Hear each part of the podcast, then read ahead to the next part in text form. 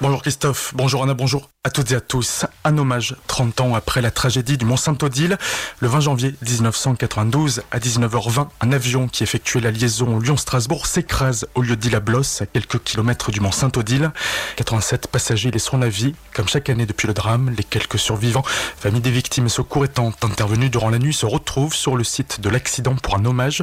87 chaînes rouges y ont été plantées, un pour chaque mort disposé autour d'une stèle. Une centaine de personnes ont fait le déplacement hier pour un moment de recueillement et de prise de parole. Nouveau rassemblement pour protester contre la mort programmée de l'hôpital public. Dans toute l'Alsace, soignants et personnels médicaux ont pris part samedi à une cinquième journée de mobilisation sur leur lieu de travail. Un mouvement qui a vu le jour le 10 décembre dernier aux hôpitaux universitaires de Strasbourg. Après la lecture d'une lettre dénonçant les problématiques qu'ils rencontrent, les soignants et employés de la santé font une minute de silence. À Strasbourg, 1000 personnes y ont pris part accompagnées par quelques citoyens, près de 200 à Colmar, 100 l'hôpital de Célestat et 150 à Haguenau. Samedi, c'est également le jour pour les manifestations anti-vax et anti-pass, bien moins silencieux que ceux des soignants. Ces rassemblements se poursuivent en Alsace depuis plusieurs semaines et plusieurs mois. Avec le pass vaccinal qui entre en vigueur ce lundi, plusieurs collectifs avaient appelé les contestataires à battre le pavé. La semaine dernière, environ 3000 personnes avaient manifesté dans la région, dont quasiment la moitié à Mulhouse. Ce samedi, les manifestants été un peu moins nombreux, 600 pour Strasbourg, 700 à Colmar et un peu moins de 1000 à Mulhouse. SOS médecins terrassés par le variant Omicron du coronavirus. Ces services de soins de premier recours sont réalisés par les médecins généralistes, les urgences ou encore par SOS médecins, que ce soit dans le Bas-Rhin comme dans le Haut-Rhin, depuis l'accélération des contaminations avec le remplacement du variant Delta par l'Omicron, tous ont la tête sous l'eau. Les personnes ayant contracté ce variant représentent même 4 malades sur 5 pour la branche strasbourgeoise.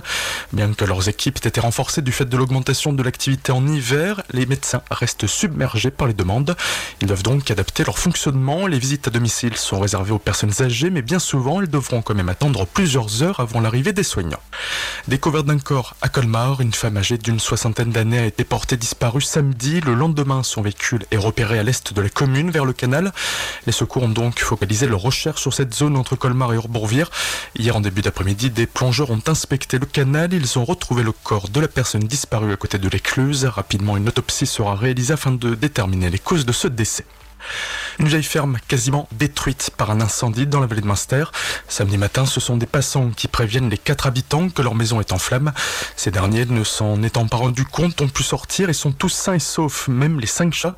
Mais cette vieille ferme d'Eschbaroval a eu très chaud. La partie supérieure a été ravagée. Ses propriétaires ne savent pas encore s'ils pourront la réparer. Par chance, voisins et amis ont pu les reloger, leur donner des vêtements, les accompagner. L'incendie s'est déclaré dans les combles avant de se propager. Une vingtaine de sapeurs-pompiers ont été nécessaires pour le maîtriser. Après deux années blanches, la Nordique des Crêtes a fait son retour sur les parcours enneigés du Markstein.